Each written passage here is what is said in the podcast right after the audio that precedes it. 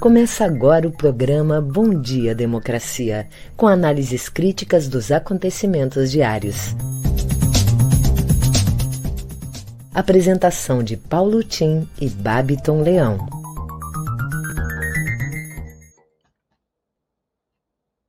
Bom dia, democracia. Bom dia, democratas de todos os quadrantes do Brasil. Bom dia, internautas que nos acompanham nesse programa. Meus caros colegas de trabalho e convidados de hoje, meu bom dia. São oito horas em Brasília, capital da esperança, no ano de renovadas esperanças para as mudanças indispensáveis ao Brasil democrático e com todos os brasileiros empregados. Bem, vamos então aos temas de hoje. Hoje é dia 18 de abril, segunda-feira compacta, como dizia Clarice Lispector. 2022, ano do segundo centenário da independência do Brasil, 250 anos de Porto Alegre, 26 anos de Eldorado do Carajás. O massacre de Eldorado do Carajás deixa um legado de luta por reforma agrária, diz dirigente do MST. Kelly Mafor lembra a repercussão do caso e defende solidariedade no campo. Especular com comida é especular com a vida. Matéria de hoje, lembrando a data no Brasil de fato. Bem, aqui nós todos os dias abrimos o nosso programa com uma visão das questões que hoje estão como notícias do dia. Eu aqui me centro no resumão da Globo.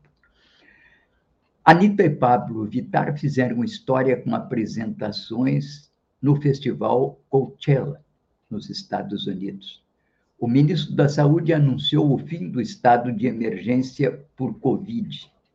Torcedores do Santos e Curitiba brigaram antes do jogo em Santos e depredam uma unidade de saúde. O ex-BBB Rodrigo Mussi já caminha no hospital depois de ser estubado. A guerra na Ucrânia não teve trégua durante a Páscoa. E eu acrescento, vivemos momentos dramáticos e cada vez mais perigosos com essa guerra. Enfim, no resumão da Globo, os desfiles das escolas de samba do Rio e São Paulo estão nessa semana. Bem, aqui, então, vamos destacar o que é uma mensagem, post do nosso querido jornalista Moisés Mendes, saudosismo liberal.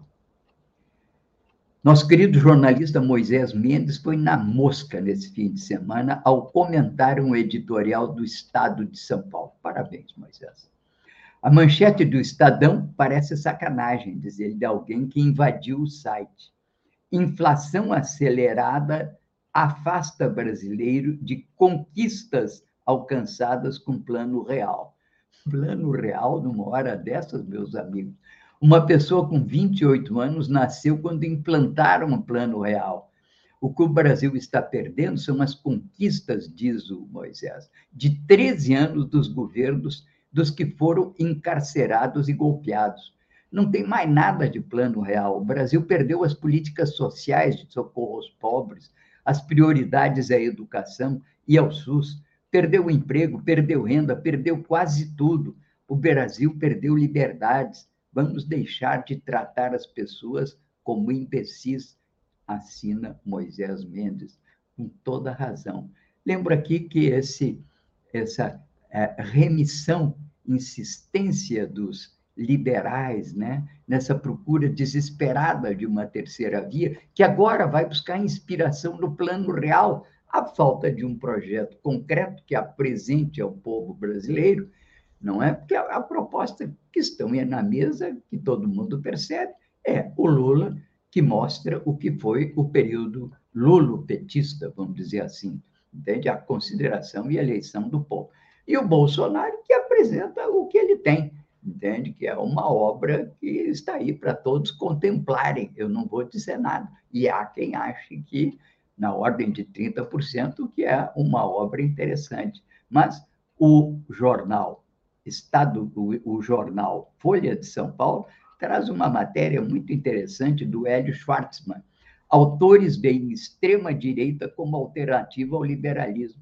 Ou seja, embora a terceira via que vá mancando em busca do plano real como fundamento da sua candidatura, na verdade, os liberais estão cada vez mais na extrema-direita. Quem disse isso pela primeira vez foi Carl Schmitt, que era o jurisconsulto de Hitler. Mas, diz aqui o Hélio Schwartzman, em artigo interessantíssimo, para eles, que são os ditos liberais, o, o liberalismo, a extrema-direita, destrói a identidade etnocultural dos povos. E ele recomenda um livro de terror, Um Mundo Depois do Liberalismo, de Matthew Rose. Brincadeira, mas é sério dizer, porque não se encaixa no reino de terror, no gênero de terror, mas é um horror o que se lê ali. Outros autores, como Tony Judice, já diziam isso na década de 80, historiador. Tony Judith. Bom, vamos então às manchetes do dia com Babiton. Bom dia, Babiton. Bom dia, democracia. Bom dia, Paulo Tim. Bom dia para toda a nossa audiência. Trago agora algumas das principais manchetes do dia, iniciando pelo G1. O Brasil registrou 18 mortes por Covid-19 nas últimas 24 horas, totalizando 662.011 vidas perdidas desde o início da pandemia. O ministro da Saúde diz que melhora da pandemia permite encerrar emergência sanitária. Folha de São Paulo. Áudios do, do Superior Tribunal Militar apontam casos de tortura na ditadura. Senador bolsonarista Roberto Rocha, PTB Maranhão, vira alvo da Polícia Federal em inquérito sobre desvios de emendas. Jornalista Carlos Bernardi, que defendeu morte de judeus, vai ser candidato ao Senado pelo PTB de São Paulo. Estatal entregue ao Centrão tem obra parada, asfalto movediço e indícios de fraude em série. Na CNN Brasil, chanceler ucraniano diz que situação em Mariupol é de partir o coração e fala que Rússia quer arrasar cidade. No Estadão, Projeções indicam vantagem de Lula em 15 estados. Bolsonaro lidera em 8. Eletrobras volta à pauta do TCU, que deve adiar planos de privatização. Jornal Brasil de Fato.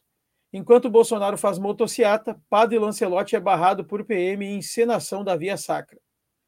PT aciona Bolsonaro na justiça por propaganda eleitoral antecipada em motociata. Governo Bolsonaro terá que responder à ONU sobre alta mortalidade da Covid-19 no Brasil. Bom, Paulo Tim, no nosso Bom Dia Democracia de hoje, dessa segunda-feira, início de semana, 18 de abril, nós vamos receber o ex-secretário do Meio Ambiente de Porto Alegre, Gerson Almeida, que vem conversar conosco sobre a demolição do anfiteatro Pôr do Sol, que vem dando, gerando muita polêmicas aqui na capital. E também o cientista político Benedito Tadeu César que vem aqui conversar com a gente sobre a velocidade de Bolsonaro e a timidez de Lula na disputa eleitoral. Em seguida, eu volto com o Boletim Coronavírus, trazendo um pouco da situação aqui do Rio Grande do Sul. É com você, Paulo Tim. Obrigado, Babton. Bem-vindo, convidados de hoje, anunciado já pelo Babiton. Bem, como fazemos aqui, estamos no nosso Bom Dia Democracia, um programa do Comitê em Defesa da Democracia, através da Rede Estação Democracia, com apoio da Central Única dos Trabalhadores Rio Grande do Sul, a Durg Sindical e Cressol. Bom Dia Democracia é um contraponto à grande mídia corporativa na defesa da informação transparente como um direito da cidadania e da democratização da mídia nos termos da Carta Mundial da Mídia Livre, aprovada no Fórum Mundial em 2015. Eu sou Paulo Tim e registro aqui os temas comentados com respectivos links no meu Facebook, que ficam também lançados na newsletter correspondente, que enviamos a todos os interessados, começando pelo pessoal do comitê. Bem, aqui vamos alguns assuntos importantes também do dia, né? O Queiroga anuncia o fim da emergência do Covid, né? já é, entrando numa outra fase.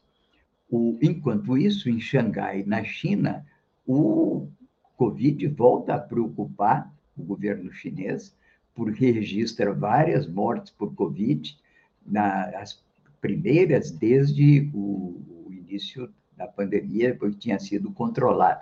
Três óbitos registrados no domingo, segundo dados oficiais. A cidade se tornou epicentro do maior surto da China desde que o vírus foi identificado pela primeira vez em Wuhan, em 2019.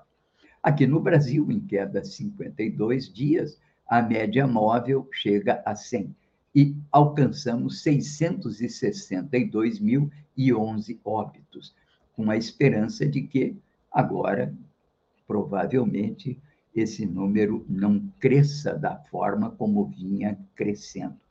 Mas, enquanto o Covid decresce, outras doenças começam, no início do inverno, começam a ameaçar, sobretudo, crianças. É o caso do sarampo, em São Paulo, e é o caso também da dengue, em várias cidades do Brasil. Junto com isso, uma preocupação que começa também a, a, a, a levar a que diretores, professores e pais se preocupem. É o fato que aconteceu inédito no Recife, em que uma escola teve que chamar o SAMU para atender um estado de ansiedade coletiva que ocorreu lá naquela escola. E isso provavelmente em decorrência dessa nova realidade que os meninos, depois de dois anos, estão enfrentando. Ficaram muitas vezes dois anos sem ver os coleguinhas, alguns adolescentes, mudam até a aparência, mudam o tom de voz, mudam os objetivos. Então, isso tudo causa uma intranquilidade, uma ansiedade. Eu chamo a atenção que há uma matéria hoje no Globo, no G1, que vai aí o link, da gestalt terapeuta Bárbara Valentim, que afirmou que pessoas em crise de ansiedade ficam desconexas e que exigem cuidados especiais. E ela alinha alguns cuidados que, enquanto não chega ao médico, podem ser tomados. Esse assunto também ontem de uma maneira mais geral, claro, foi tratado pelo canal livre da TV Bandeirantes, com a presença do psicanalista Christian Dunker, que esclareceu muito desse estado de angústia que nós parece que vivemos e contemporaneamente. Ele chama a atenção que, se por um lado é verdade que esse estado de falta de apoio que inauguramos há cerca de 40 anos no mundo contemporâneo, leva a que as pessoas percam emprego, percam poder de compra, ainda veio a pandemia, ainda mas a insegurança aumenta muito, e com isso, com a insegurança, aumenta a ansiedade. Mas ele destaca que, na verdade, não há uma indicação clara de que isso esteja aumentando. Ele diz isso o homem sempre teve, a angústia é própria da condição da consciência dos homens, da sua própria transitoriedade, da sua finitude. E ela vai se deslocando daqui para lá. E que consiste nisso? Numa indefinição do objeto dessa ansiedade, o que é muito diferente, segundo ele, do medo, porque o medo tem objetos. Um tem medo de altura, ou tem medo de cachorro, ou tem medo, enfim, da sogra, não é? Enfim, mas o medo é algo concreto e a ansiedade não. Recomendo muito, porque foi muito interessante esse canal livre de ontem na Bandeirantes, muito técnico, muito profissional. Parabéns à equipe da Bandeirantes e a esse programa e, sobretudo, ao Dunker pela sua pela precisão e competência nas suas respostas. Bem, vamos aqui agora então ao boletim coronavírus com o Babiton. É contigo, Babiton. Vamos lá, Paulo Tim, trazendo aqui as informações do acompanhamento vacinal, monitoramento da imunização Covid-19, que é disponibilizado pela Secretaria Estadual de Saúde e foi atualizado hoje às 7 horas e 30 minutos. Agora temos essa mudança né, no esquema vacinal completo, sendo que a dose de reforço conta agora para você estar 100% vacinado. Então, Com a primeira dose, ou dose única, temos aí com mais de cinco anos no estado 92,8% da população.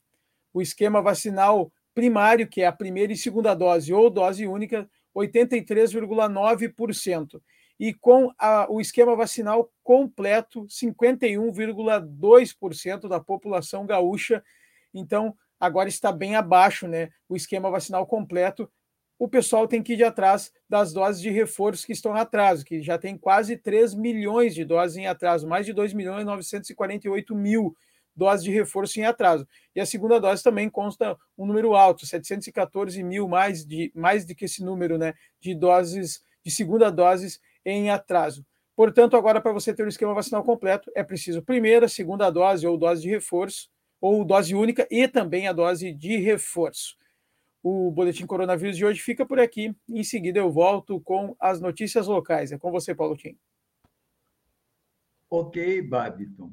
Bem, vamos aqui às capas dos principais jornais do Brasil, né? Capa de O Globo, Rio de Janeiro. Inimigo inédito. Jovens encaram pela primeira vez desafio da inflação. 11% em março 22% acumulado previsto para dezembro. Capa do Estado de São Paulo. Extração do manganês na área indígena usa nota fria. Minério sai também ilegalmente de área de preservação ambiental. Capa da Folha de São Paulo. Codevasf tem obra parada e, in, e, e, e indícios de fraude em série naquela, naquela companhia, em decorrência de que grande parte dos, do orçamento secreto, que são aquelas verbas parlamentares, elas estão escoando pela Codevasf. E obras que seriam ou recursos destinados à irrigação vão sendo usados crescentemente para pavimentação de cidades, que pavimentam também eventualmente, o êxito eleitoral de deputados que usam essas verbas, a meu entender, absolutamente é, impróprias num processo democrático, porque qualificam e dão mais condições aos portadores de mandato para que consigam ser eleitos frente aos seus próprios colegas de partido. Bem, aqui na Folha de São Paulo, ela está insistindo nessa matéria ela dedica também o seu café da manhã hoje a esse assunto dos novas suspeitas de corrupção envolvendo o governo Bolsonaro e Centrão, com casos recentes no MEC e na Codevas, que se somam à lista que pode ter impacto na campanha eleitoral. Também a Folha, na semana passada, fez um editorial, Túneis para o Cofre, mostrando que, sob Bolsonaro e Centrão, FNDE e Codevasf tornam-se focos de transações nebulosas. Nas palavras de Bolsonaro, diz esse editorial, o dinheiro das emendas de deputados e senadores ao orçamento, aspas, palavra de Bolsonaro, ajuda a acalmar o parlamento. Bem, menos tranquilos, porém, deveriam estar, diz o editorial, os cidadãos que pagam impostos e os que se preocupam com a lisura e a racionalidade no uso dos recursos públicos. Termina o editorial destacando que há mais dinheiro e menos transparência na destinação de fundos ou critérios técnicos de aplicação. De 2015 a 2019, foram empenhados, em média, diz o editorial, 9,1 bilhões anuais em emenda, em 2020 e 2021, já em orçamento de Bolsonaro, a média subiu para 34,3 bilhões ao ano. E eu destaco que o volume de investimentos previsto para esse ano é pouco mais do que isso. O aumento do poder do Centrão, finaliza esse editorial da semana passada, e eu estou destacando aqui a atenção que a Folha vem dando a essas questões ligadas a essa esse recrudescimento da corrupção governamental que parecia que havia sido adormecida durante um tempo. Diz o aumento do poder do Centrão e o desgoverno bolsonarista confluíram para criar um ambiente propício ao desmando e ao desvio. Os sinais estão evidentes. não deixando as instituições como Procuradoria-Geral, Controladoria-Geral da União e Polícia Federal nenhuma margem para a omissão. Eles vêm, aliás, é, se fazendo presentes e abrindo sindicância. Bem, já o podcast do Globo trata de uma outra matéria, mas que está também na ordem do dia, que são os políticos de mandato virtual. A mesma tela do celular que ajudou na eleição pode ser também pivô da cassação de Arthur Duval e Gabriel Monteiro. Eleitos na onda do bolsonarismo, eles pregaram o discurso da nova política. Além de terem nascido do mesmo movimento, Gabriel Monteiro, vereador da capital fluminense, e Arthur Duval, deputado estadual em São Paulo, têm em comum o fato de terem milhões de seguidores das redes sociais antes mesmo de serem eleitos. Agora veem seus mandatos em risco por diferentes crimes. Enfim, esse é o resultado da democratização das vozes da cidadania pelas redes sociais. Ela é uma ferramenta que tanto pode contribuir para o incremento do conhecimento, inclusive da repercussão das vozes de pessoas anônimas, como pode contribuir para que oportunistas e até malfeitores se usem desse recurso em benefício próprio. E é o que está acontecendo provavelmente com esses dois políticos, o Arthur Duval e Gabriel Monteiro, às portas da cassação de mandato. Pela mesma porta que entram, vão acabar saindo da vida pública, da vida política. Bem, essas são, naturalmente, preocupações que informam toda a cidadania no país inteiro. Bem, aqui é, destaco uma matéria da Globo que procura chamar atenção também da situação de saúde. Aquilo que eu disse, vai arrefecendo o Covid, mas a dengue e o sarampo aumentam.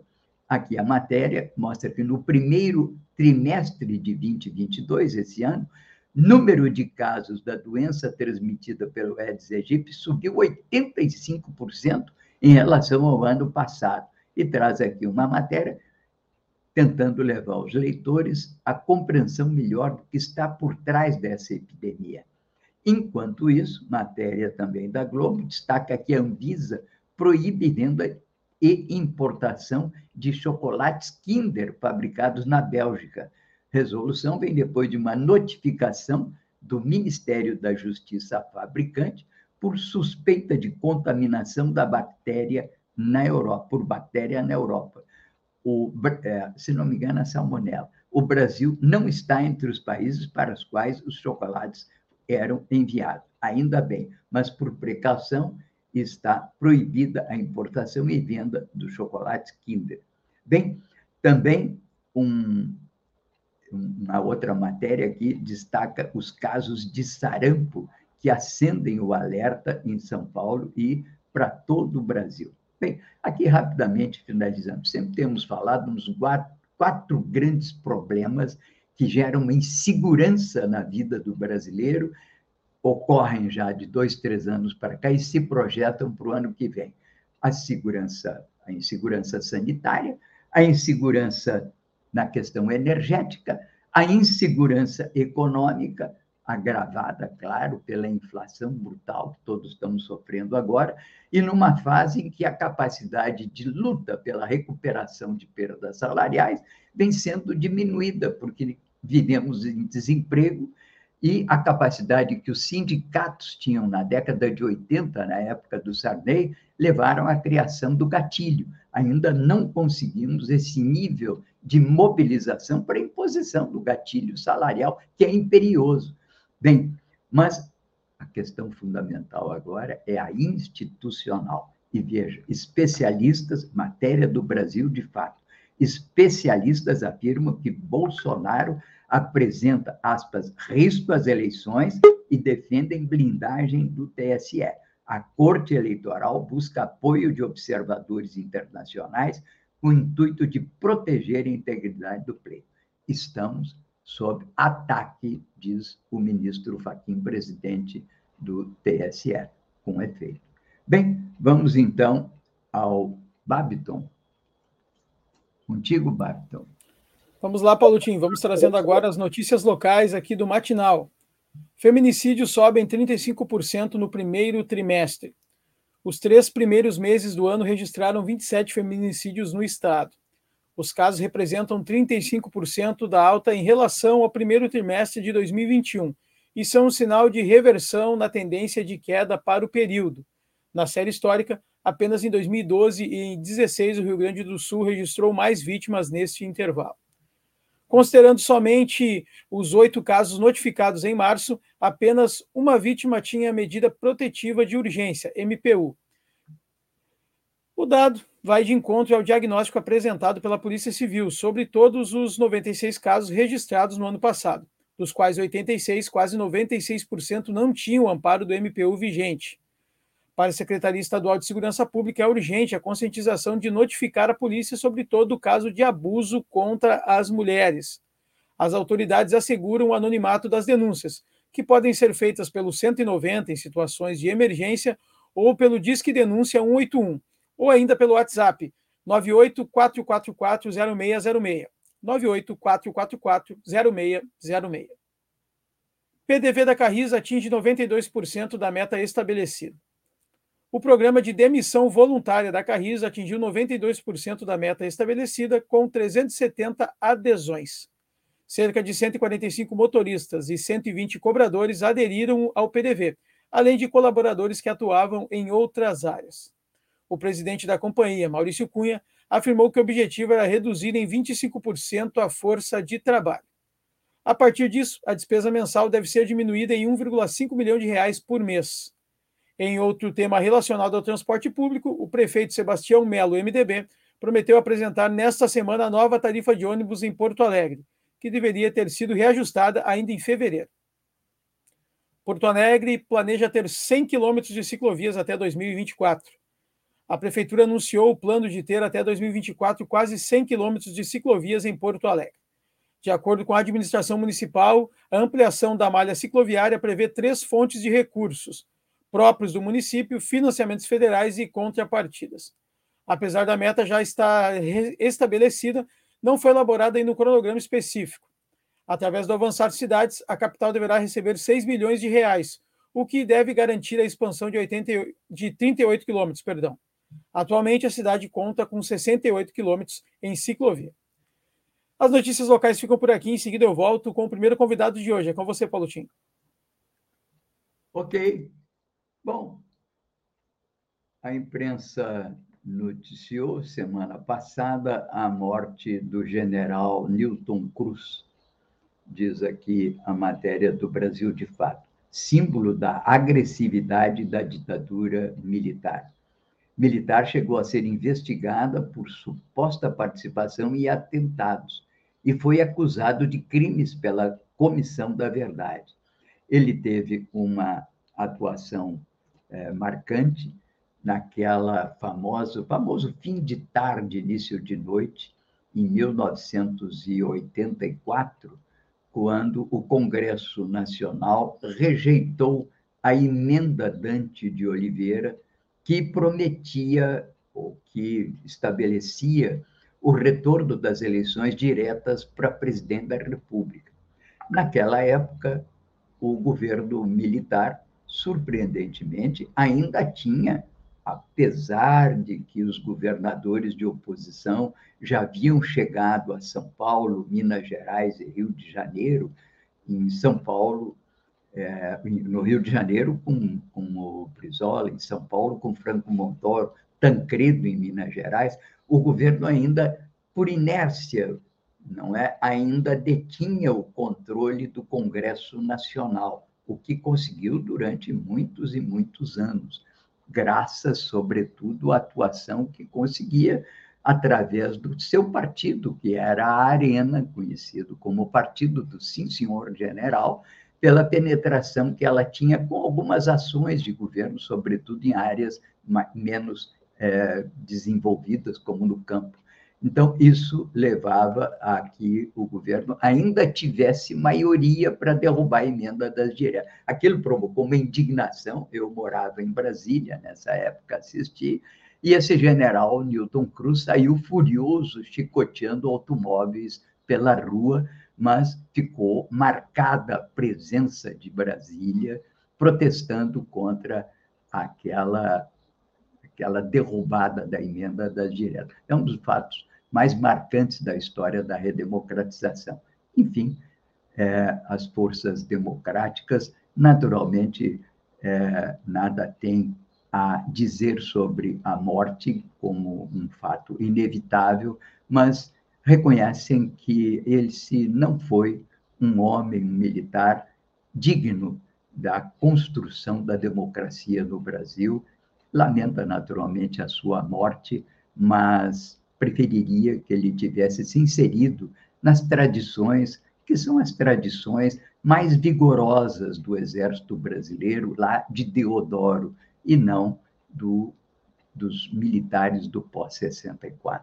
Bem, vamos adiante com o Babiton para o primeiro convidado. É contigo, Babiton. Vamos lá, Paulotinho. Vamos receber agora o ex-secretário do Meio Ambiente de Porto Alegre, Gerson Almeida. Bom dia, Gerson. Seja bem-vindo ao nosso programa. Uh, bom dia, Babiton. Prazer conversar contigo. Prazer é todo nosso. O Gerson vem conversar conosco sobre esse tema que vem ganhando grande repercussão em Porto Alegre, que é a demolição do anfiteatro Pôr do Sol e o que isso pode, qual o impacto que isso vai causar na capital gaúcha, Gerson. Bem, é, a cidade que foi surpreendida pela decisão da prefeitura de simples, pura e simplesmente de demolir o anfiteatro Pôr do Sol, uma obra que foi inaugurada no ano de 2000, há 22 anos, portanto, e nesse curto espaço de tempo, relativamente curto, se tornou um símbolo da cidade de Porto Alegre, dizer, uma referência uh, que dis disponibilizou aos cidadãos de Porto Alegre, naturalmente do estado do Rio Grande do Sul, um espaço singular uh, em termos nacionais. É? Um lugar ao ar livre, na orla uh, do Guaíba, do Lago Guaíba, quer dizer, com a possibilidade de uma vista que é muito linda da cidade, né? e que dotava uh, Porto Alegre de um espaço, de um equipamento público capaz de receber as mais sofisticadas óperas, das mais sofisticadas óperas até os, os shows populares de música locais, como houve centenas de shows, né? uh, de uma forma pública, gratuita e ao ar livre, né? com as pessoas, como nós vimos tantas vezes, famílias inteiras uh, podendo dispor da, da programação que estava lá, e mesmo quando não havia programação, era possível curtir o sol, curtir o, o, o Lago Guaíba, enfim. Tanto é que é, é, é, muito difícil imaginar eventos como, por exemplo, o Fórum Social Mundial, as três edições que Porto Alegre sediou, aquelas centenas de milhares de pessoas do mundo inteiro que acorriam a Porto Alegre uh, nos verões da cidade para discutir e reafirmar a sua convicção de que um outro mundo era possível, ou a Copa do Mundo, eventos, vejam, tão díspares e bastante diferentes, que é, é muito difícil imaginar que Porto Alegre poderia sediá-los sem um equipamento como o Anfiteatro Porto Sol. Não é à toa que foi ali que, os, no caso do Fórum Social Mundial, os grandes shows culturais internacionais, inclusive, que, que havia nas programações, os, as grandes concentrações de pessoas aconteciam, assim como na Copa do Mundo, as fanfests, a, a, a, a transmissão dos próprios jogos. E apesar dessa história, dessa relevância, é um equipamento que a cidade abraçou desde o início. Eu me lembro muito bem, eu era secretário à época da sua inauguração, o prefeito era o companheiro Raul Ponte. Né?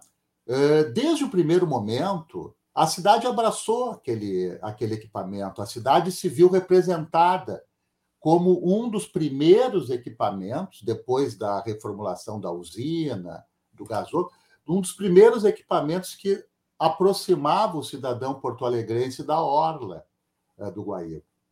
Então, uh, Barton, é uma surpresa e uma tristeza que a administração pública da cidade, sem nenhuma conversa prévia com os cidadãos, sequer com a Câmara de Vereadores, simplesmente uh, nós vamos demolir, sem apresentação de nenhum estudo técnico que diga, não, é inviável a recuperação, não tem sentido. O que, que vamos colocar no lugar? Enfim, ab absolutamente nada é dito. Tá? Uh, não pode ser caracterizada essa situação senão uma violência à cidade. Né? Isso é uma violência, é uma definição assim que não, não tem.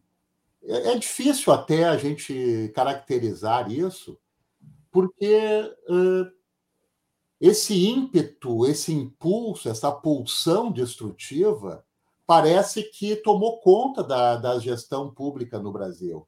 Tá? É difícil tu anunciar algo que tu vai construir, que tu vai, é, enfim, tu vai dotar a cidade ou o país ou o estado, tu, mas tu anuncia cada dia que tu vai destruir, tu vai privatizar, tu vai, enfim, essa que é a, a grande realidade. E especialmente nesse momento em que muitos cidadãos, muitas entidades não governamentais, muitos movimentos sociais estão exatamente fazendo, começando a e organizando ou acelerando uma luta contra os, os processos, as ideias, as propostas de privatização da orla uh, do Guaíba.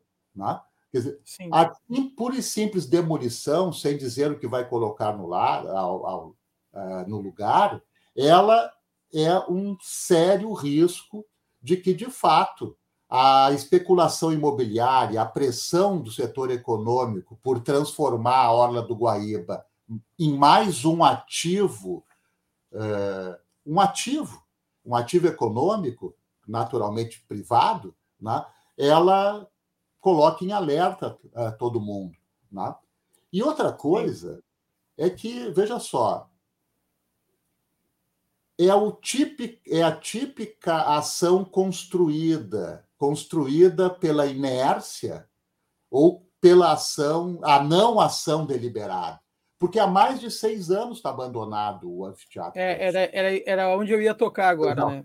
Era onde eu ia tocar. Não, não, exatamente isso. A gente tem um minutinho ainda, mas eu queria que o Jess falasse sobre isso, sobre o abandono. Parece que já é alguma coisa pensada, né? Há mais de seis anos não tem atividade no Anfiteatro Pôr do Sol. A prefeitura simplesmente abandonou. Né? Diga-se de passagem, parece que há uma deliberada ação contra os equipamentos culturais da cidade, porque o Anfiteatro Pôr do Sol foi abandonado e agora esse abandono é usado como argumento para justificar sua demolição. Né? Quer dizer, sucatearam e agora justificam para demolir. Sim. Agora, veja só, mais adiante, na outra ponta da orla, a usina do gasômetro está fechada há quantos anos? Um dos equipamentos mais relevantes para a cultura uh, da cidade de Porto Alegre está fechado há quanto tempo? E sem nenhuma previsão de reabrir. Se nós formos ao centro da cidade, a cidade baixa na cidade, o Teatro Túlio Piva, fechado também há muitos anos. Ou seja, a verdade é que Porto Alegre, de um momento em que o pôr do sol foi, o anfiteatro foi inaugurado, de um momento de fulgurante, intensa intensa participação da cidadania e, e apropriação da cidadania à cidade, nós estamos vivendo uma situação de abandono quase generalizado, especialmente certo. dos equipamentos públicos. Né? Como esses três que eu te citei, e, e num caso do Teatro Pôr do Sol, a pura e simples demolição. É o símbolo da incapacidade dos gestores atuais de amarem Porto Alegre, de gostarem de Porto Alegre. Né? Porque ao, demolir, ao demolir símbolos tão relevantes para a história recente da cidade, eh, na verdade, eu acho que é uma agressão à, à nossa própria memória. É uma forma de okay. querer subtrair a memória da cidadania. Certo, Gerson. Muito obrigado pela sua disponibilidade para participar aqui conosco. A gente tem o tempo curto aqui. Até uma próxima, um bom dia, uma ótima semana. Mais, mais suficiente. Obrigado e parabéns pelo programa. Muito obrigado. Até a próxima. Paulo Tim, volto com você. Falemos dos assuntos internacionais. A guerra na Ucrânia está se tornando problemática, né? Para todos os envolvidos, né? Ela está tomando uma dimensão que eu acho que não era prevista por nenhum dos atores, né?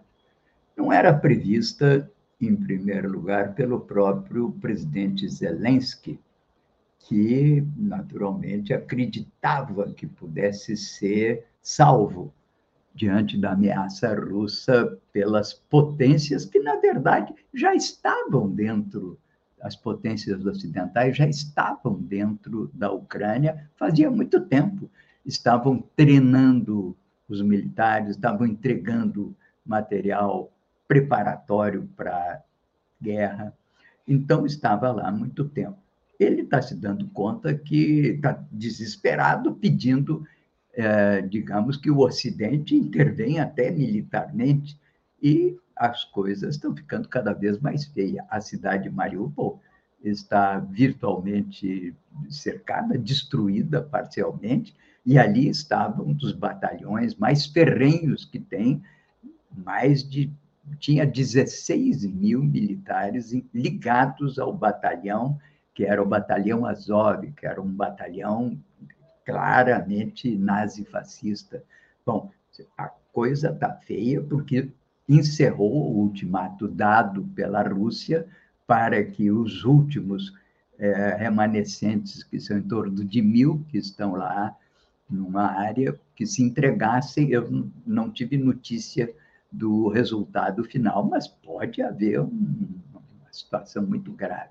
Bom, também o Putin não previu as as dimensões que essa guerra tomaria, tanto que ele se voltou para a região do Donbás, onde concentra os seus esforços agora para ter um desfecho favorável que justifique a intervenção militar através da garantia da independência dessas repúblicas que têm maioria étnica, cultural e que são, em princípio, favoráveis a uma maior é, articulação com a Rússia. Mas também os americanos e o mundo não previu que isso aí poderia alcançar uma tal escalada. Eu chamo a atenção como um artigo interessante sobre isso do jornalista costarriquenho, que é o Gilberto Lopes, que está hoje em A Terra é Redonda. Um longo artigo e que mostra, enfim, todas essas implicações da guerra e, sobretudo, essa forma de intervenção do Putin que, na inexistência na Rússia de uma intervenção mediada por outros mecanismos que os americanos aprenderam a fazer, e nós somos vítimas desses mecanismos, entre aspas, na América Latina, que são revoluções coloridas, são, enfim, manipulações de áreas de interesse. Bom, o assunto está se tornando muito complicado. Ainda vou falar daqui a pouco sobre a França, mas é contigo, Bapton. Vamos lá agora recebendo o cientista político Benedito Tadeu César. Bom dia, Benedito, seja bem-vindo. Bom dia, democracia. Bom dia, Babiton. Bom dia, Tim. Bom dia, Gilmar, ouvintes internautas. Olha, é, nesse final de semana foi marcado por uma continuidade né, da investida de Bolsonaro pela reeleição. Bolsonaro, como foi anunciado né, na, na, na chamada da minha fala, quer dizer, está agindo avidamente, está é, indo com sede ao pote né, e mobilizando não só aliados, né, tentando conquistar aliados históricos né, que já se aproximavam de Lula, quanto também é, conquistar, ou quem sabe recuperar, uma parcela da população que sustentou a sua eleição e que talvez estivesse se afastando né, de Bolsonaro. As carreatas feitas com recursos públicos continuam nesse nesse feriado, né? Dizer, foi realizada em São Paulo. Um detalhe é que essa carreata é, carreou né, menos motociclistas do que a anterior. É, isso pode ser um sinal de que Bolsonaro pede espaço em São Paulo. Mas, de qualquer maneira, ele vai com avidez né? e na, na conquista de votos. Houve um outro fato é, na Baixada Fluminense, desculpe, na Baixada Santista, em Santos, na, no estado da Vila Belmiro, do Santos Futebol Clube, é, onde parte da plateia, parte das arquibancadas vaiaram Bolsonaro. Bom, contrastando com o Bolsonaro, Lula parece que está priorizando né, as alianças é, políticas, talvez até pelo fato de que Bolsonaro conseguiu ampliar muito né, a sua bancada na Câmara e no Senado, Bolson, é, Lula, sabendo do peso né, dos parlamentares nas eleições é, majoritárias, veja, o sujeito está fazendo sua campanha para deputado ou para senador, é, mas ele também está atrelado a uma candidatura para governador e para presidente da República. Então, o fato de Bolsonaro ter conseguido a maior bancada na Câmara não altera muitos recursos de campanha né, que já já estavam ao seu dispor e dos seus partidos, porque houve só uma troca dentro ali do mesmo campo, mas, sem dúvida, favorece as campanhas do Bolsonaro, porque eles estão se congregando né, ao lado de Bolsonaro.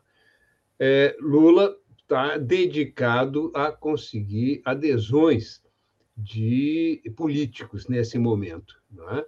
É, fez uma reunião com caciques do MDB, é, mas Lula tem evitado, ou por algum motivo não muito esclarecido até agora, talvez pelo fato de estar priorizando né, os, as, uh, os contatos internamente à classe política, ele tem sido tímido nas, nas aparições públicas. Tá? Talvez porque Lula saiba que é, dificilmente né, a justiça eleitoral agirá contra Bolsonaro, como não tem agido até agora, mas muito provavelmente agirá contra Lula né, na, na tal da, da campanha antecipada. Né? É, é, a legislação brasileira só permite campanha eleitoral depois das convenções partidárias, que só vão ocorrer em agosto. Tá? Então, é, o presidente da República, de plantão, qualquer que seja ele, né, sai extremamente beneficiado nas campanhas eleitorais. Tanto porque os tribunais dificilmente é, é, é, é entram em choque né, com o outro poder, com o poder executivo, quanto também pelo fato de que ele pode usar toda a máquina pública ao seu favor. É, isso explica a, a relativa melhora, né? a recuperação de terreno por parte de Bolsonaro. Vamos ver como é que vai ocorrer, mesmo com todos os escândalos, né? inclusive aqui envolvendo as Forças Armadas, que vai desde a aquisição de, é, além das, dos filés, das picanhas, né? É, dos botoques que foram usados, ocorreram anos atrás, agora também com é, Viagra, né? é, prótese peniana e um fato que não está sendo muito divulgado, é, gel lubrificante íntimo. Né? É, há alguma coisa de errada aí com os nossos, é, é, é pelo menos com uma parcela né, dos nossos militares. De qualquer maneira, isso Bolsonaro tem passado de maneira é, meio, meio incólume né? Nessas, nesses escândalos todos. Talvez porque a, o uso dos recursos públicos tem compensado é, a possibilidade de queda em, né, das, das, intenções de voto a ele, é, em virtude do, do, uso da máquina pública. É isso, uh, Babito. Até a semana que vem. Muito obrigado. Certo, Tadeu. Até a próxima. Uma ótima semana. Bom, vou aproveitar agora para trazer a programação da Rede nesta segunda-feira, 18 de abril. E hoje, no Espaço Plural Debates e Entrevistas, que acontece das 14 às 15 horas, nós vamos abordar corrupções, destruições e benesses do governo Bolsonaro. Participa conosco o vice-presidente da CUT, RS, Everton Jimenez, o jornalista já citado pelo Paulo aqui no início do programa, Moisés Mendes, e o economista Antônio Carlos Lopes Granado. A apresentação é, são com os jornalistas a Clarissa Henning e o Solon Saldanha, das 14 às 15 horas de segunda a sexta-feira, aqui na Rede Estação Democracia. Aproveita, vai lá, assina o canal, ativa o sininho, curta também no Facebook, Instagram, Twitter, Spotify e na nossa rádio web, estaçãodemocracia.com. Fortaleça cada vez mais a ideia da rede, Rede Estação Democracia. Muito obrigado a todo mundo que nos acompanha aqui pela manhã, já no início da manhã, e que nos acompanha também no decorrer do dia. Um bom dia, democracia, e volto com você, Paulo Tim.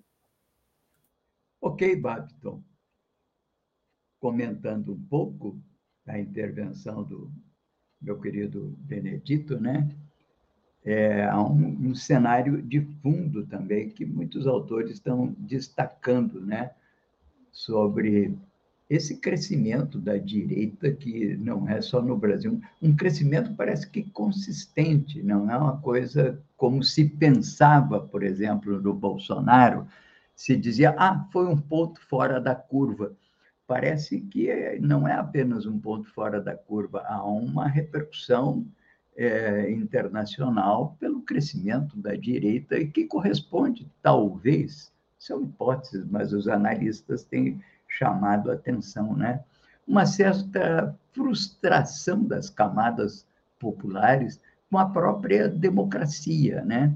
Aliás, o nosso ex-governador Tarso Genro escreve um artigo que está publicado, eu levo seis hoje, está no Sul 21, em que ele trata e diz que é preciso um pouco mais do que apenas o voto na urna e a democracia para que ela sobreviva.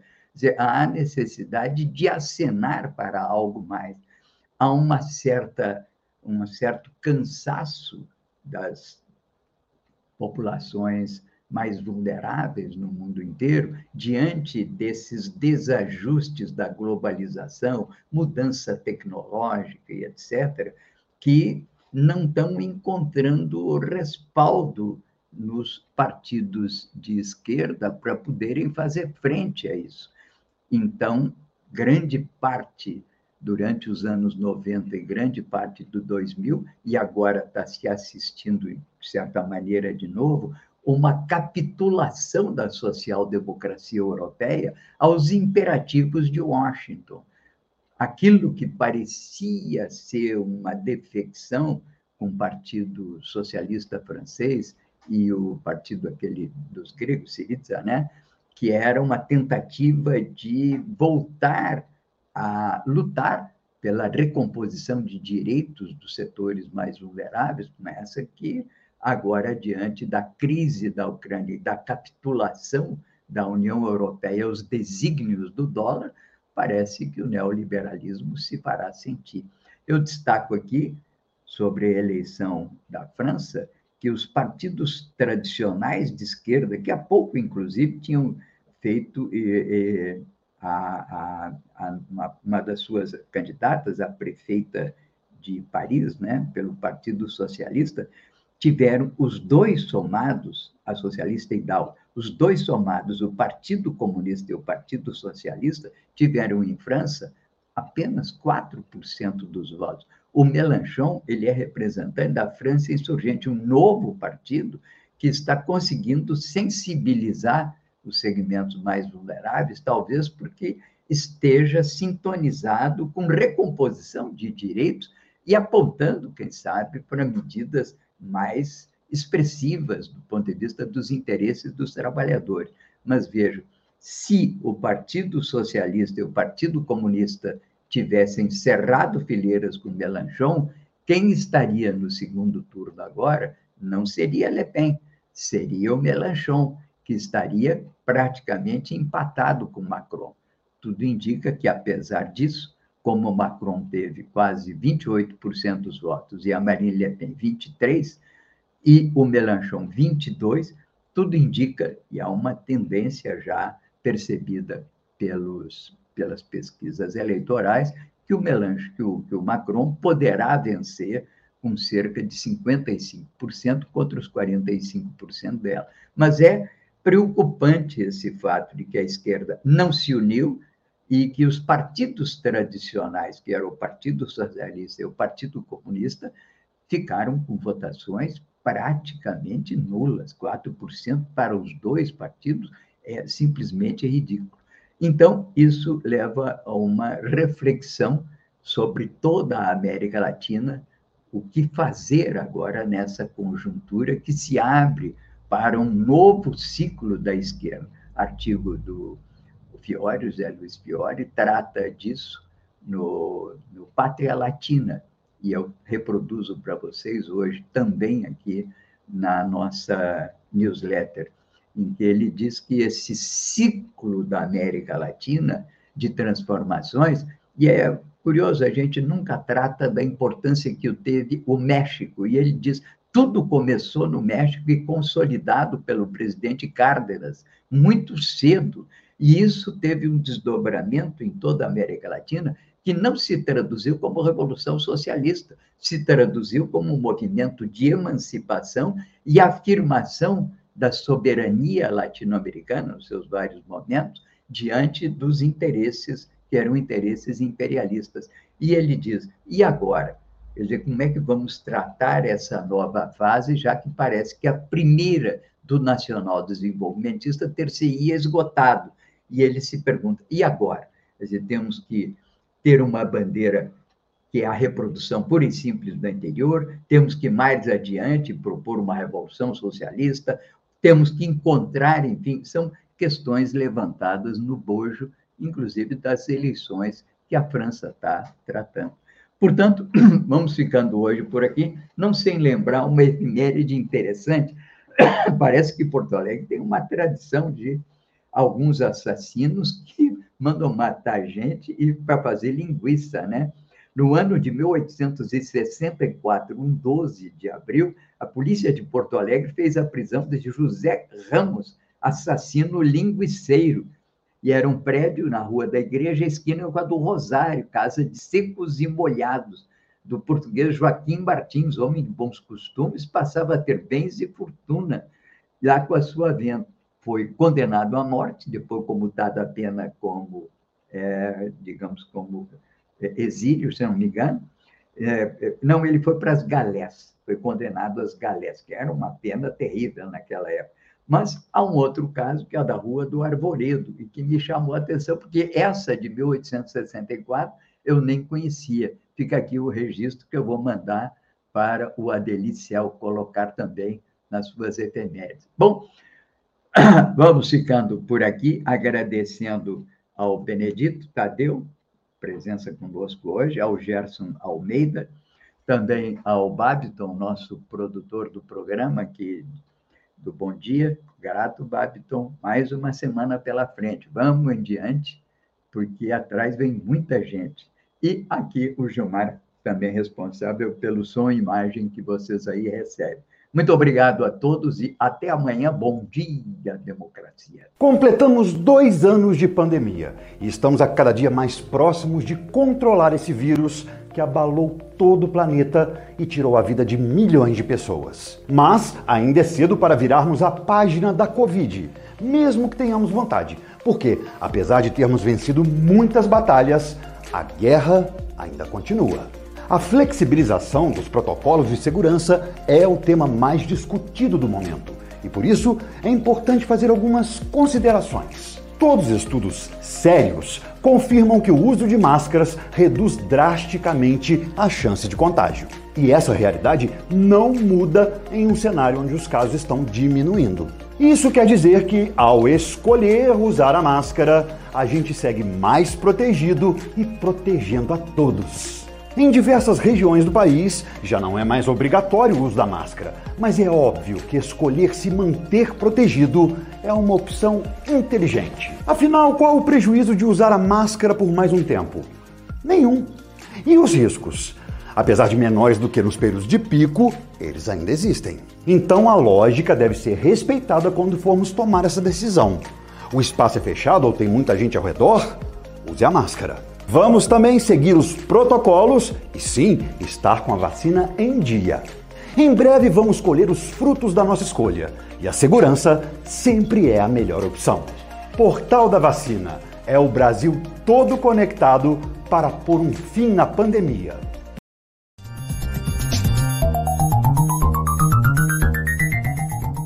Este foi o programa Bom Dia Democracia. Nos encontramos amanhã às 8 horas.